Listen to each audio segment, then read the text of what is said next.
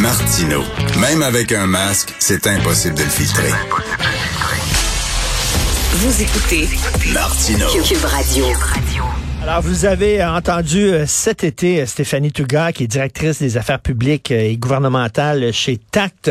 Vous l'avez entendu commenter l'actualité cet été. Elle va participer à l'émission. je suis très content de l'avoir, de lui parler. C'est la première fois qu'on se parle. Bonjour Stéphanie. Salut Richard. Salut. Alors Stéphanie Touga, euh, on va commencer avec toute cette histoire là, de de Éric Duhem. Ça a l'air que ces taxes municipales, c'est pas lui qui les paye, c'est ses locataires qui les payent. Là, il y a même des experts qui se demandent même si c'est légal cette affaire-là. Mm-hmm. C'est assez Ben compliqué. C'est bizarre, hein? Oui, la semaine a part mal pour euh, pour le bon Éric Duhem. Le bureau d'enquête euh, de Québécois révélait samedi que M. Duhem était menacé de saisie. Euh, pour un compte de taxes qui était resté impayé. Au total, c'est à peu près 15 000 là, pour deux immeubles qui, qui possèdent à Québec. Fascinant que celui qui veut baisser les taxes, c'est celui qui les paye pas. Ça se demander Ben oui. si Dieu ne fait pas cette promesse-là pour lui. En tout cas, c'est un premier obstacle pour lui, un, un premier faux pas là, qui lui colle à la peau parce que Éric Duhem, jusqu'à date, même s'il y a eu quelques obstacles dans sa campagne, tant à la direction que depuis qu'il est en, en campagne électorale, là, il n'y a pas grand-chose qui a collé à la peau d'Éric Duhem. Puis là, ça fait quand même trois jours, en fait, là, que, que- qui est pris dans ce cycle-là. euh, ce cycle-là qui, qui, qui, qui semble en effet là, euh, qui va qui va se continuer cette semaine en fait parce que ce que j'entends c'est que les chefs doivent révéler leurs actifs cette semaine euh, et donc forcément là il y a peut-être euh, il y a peut-être d'autres euh, d'autres choses qui seront révélées par rapport aux actifs ou du moins aux, aux finances de M. Duhem puis j'ai l'impression que ces réponses pour l'instant sont vraiment pas suffisantes comme tu le disais là il y a des avocats qui parlent même euh, qui, qui semblent dire en fait que c'est tout simplement illégal comme manœuvre euh, et ça se demandait même s'il y a, il y a cette entente, en fait, avec ce locataire qui est censé payer ses taxes. Tu sais, c'est, nébuleux tout ça. Ben oui. Euh, c'est, c'est nébuleux. Puis même, est-ce que c'est légal? Qu'il la rende publique l'entente parce que sinon, franchement, c'est trop facile. euh, c'est trop facile pour Éric Duhem Oui, de, casser du sucre sur le dos de ses locataires. Parce que là, il dit, bon, j'ai une entente avec mes locataires, c'est une entente privée, vous n'avez pas besoin de le savoir, c'est entre moi et eux autres. Mais là, il a dit, Ouais. des fois on paye l'hydro, des fois on paye pas l'hydro. Des fois on paye Internet, des fois on paye pas Internet. Des fois on Ouais. paye le mazout, des fois on le paye pas. On comprend rien Ouais. de cette entente-là. Ben non, on comprend rien. Puis moi, ça, ça me fait sourire hein, parce qu'il y a dix ans, euh, il y a dix ans, on est, on sortait de ce qu'on appelle aujourd'hui le printemps érable. Puis Éric Duhem avait donc bien cassé du sucre sur le dos de Gabriel Nadeau-Dubois pour euh, pour une rumeur euh, ou des allégations du fait que lui avait pas payé son loyer. Là aujourd'hui, Éric Duhem se retrouve un peu dans l'eau chaude pour quelque chose d'assez similaire au final. Euh, c'est quand même intéressant de voir que, que l'histoire se répète. Le, pourquoi moi je pense que ça fait mal à Éric Duhem, c'est que c'est toujours positionné hein, comme étant l'opposition à ce que la CAQ in- incarne, euh, l'opposition aux élites, à celui qui est là pour le peuple, pour défendre monsieur, madame, tout le monde. Puis là, au final, tu sais, on, on se rend bien Hmm. compte que lui est, est vraiment pas du tout de cette école-là, au final, parce qu'il ne paye pas ses taxes, alors que nous, on les paye nos taxes. Ben oui. Je pense que ça peut vraiment y coller à la peau, là. Ben tout à fait, tout à fait. Non, non, c'est c'est c'est c'est très particulier. Est-ce que la victoire de Poiliev, selon toi, va lui amener un peu de l'eau au moulin là?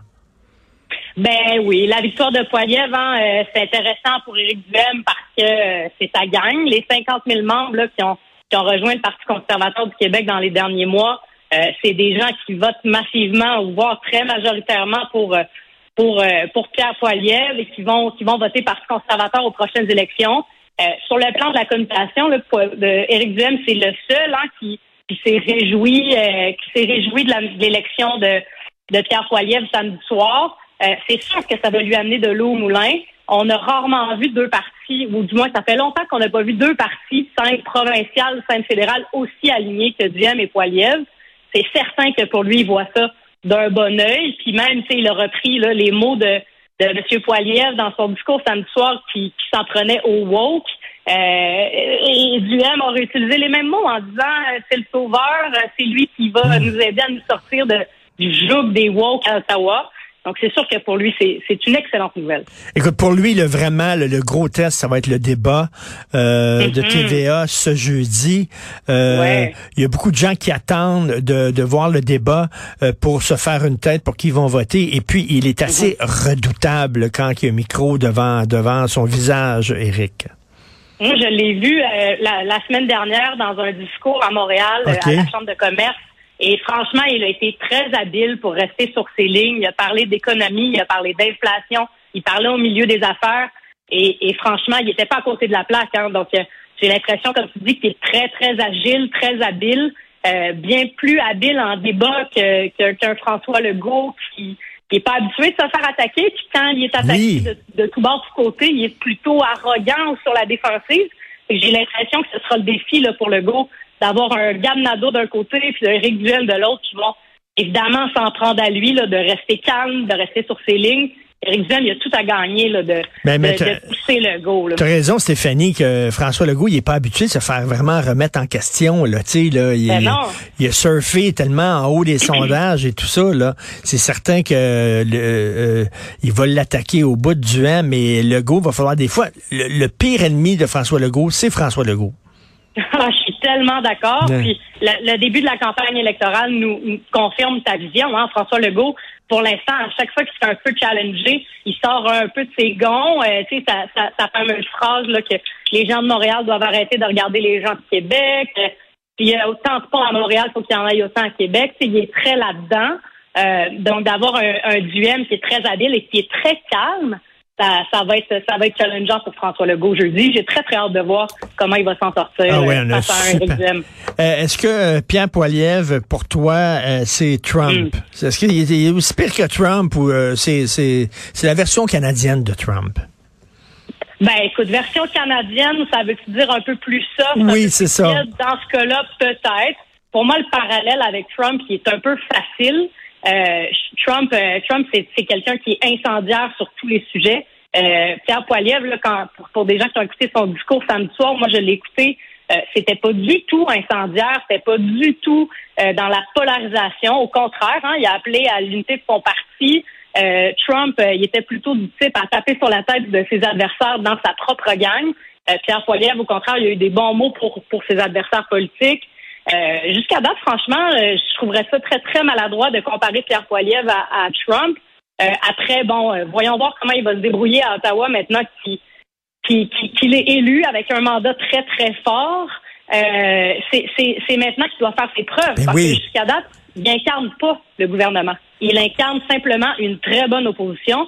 Puis là, il doit step up euh, en bon français, puis incarner le gouvernement. Mais là, il va falloir justement qu'il parle à tous les Canadiens, pas rien qu'à ses membres. Là. Fait que c'est certain que là, s'il commence à mettre de l'eau dans son vin, la gang de pur et mm. dur qui l'ont appuyé, ils vont être en maudit, eux autres, en disant T'es en train de nous trahir. Ben c'est sûr, hein. Puis moi, ce que je trouve intéressant, là, j'écoutais, j'écoutais Mario Dumont plutôt ce matin, puis il disait, tu sais, c'est quand même 400 000 nouveaux membres au Parti conservateur du Canada. Est-ce que c'est encore le même Parti conservateur qu'on connaissait euh, il y a à peine six mois, il y a à peine un an. Pour moi, non. Pour moi, le PCC est complètement en train de, est en train de prendre un virage et c'est massivement rangé derrière derrière euh, Poiliev.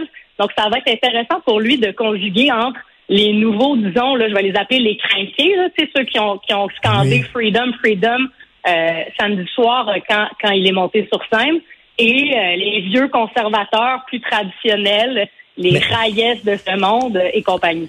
Mais ça montre à quel point il y a une certaine gauche qui réussit pas à parler à ces gens-là. Tu sais, c'est une gauche un peu, un peu déconnectée, un peu idéologue, euh, qui euh, euh, woke et tout ça. Et, droit, et, tu sais, ils parlent pas, ils, ils, parlent pas à ces gens-là, aux, gens ordinaires qui ont les deux pieds sur terre. Ah ces gens-là, ben, vont aller vers le Parti conservateur. Là.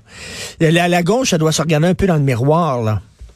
Ouais, ben oui, puis ça c'est ça, ça va être euh, ça va être un duel intéressant, hein, Poiliev contre Trudeau. Euh, ben Trudeau qui est vraiment plus dans justement là, dans les valeurs du temps, euh, de se positionner comme le, le poster boy du progressisme au Canada versus un Pierre Poiliev qui qui qui qui qui, est pas du tout dans ces valeurs-là, hein, qui incarne vraiment le conservatisme comme on n'a pas vu depuis quand même un certain temps au Canada. Donc, ça va être un duel intéressant. Pour moi, il y a de la place au centre euh, entre ces deux personnes-là. Qui va réussir à aller parler à monsieur, madame, tout le monde, qui se retrouve pas nécessairement hmm. derrière le, le, Freedom Convoy, mais qui se retrouve pas non plus nécessairement derrière un Justin Trudeau qui a une entente avec le NPD, donc qui porte un peu plus à gauche par les temps qui courent. C'est ça, des gens qui se reconnaissent pas dans Poiliev, mais qui se reconnaissent pas non plus dans Justin Trudeau. Il y en a une gang de ben d'orphelins. Euh, tu sais, le centre est en train littéralement de, disparaître. Merci Stéphanie. Euh, j'ai hâte de voir ce débat-là. On va s'en reparler certainement lundi prochain. Salut. Avec grand plaisir. Salut. Merci, bye.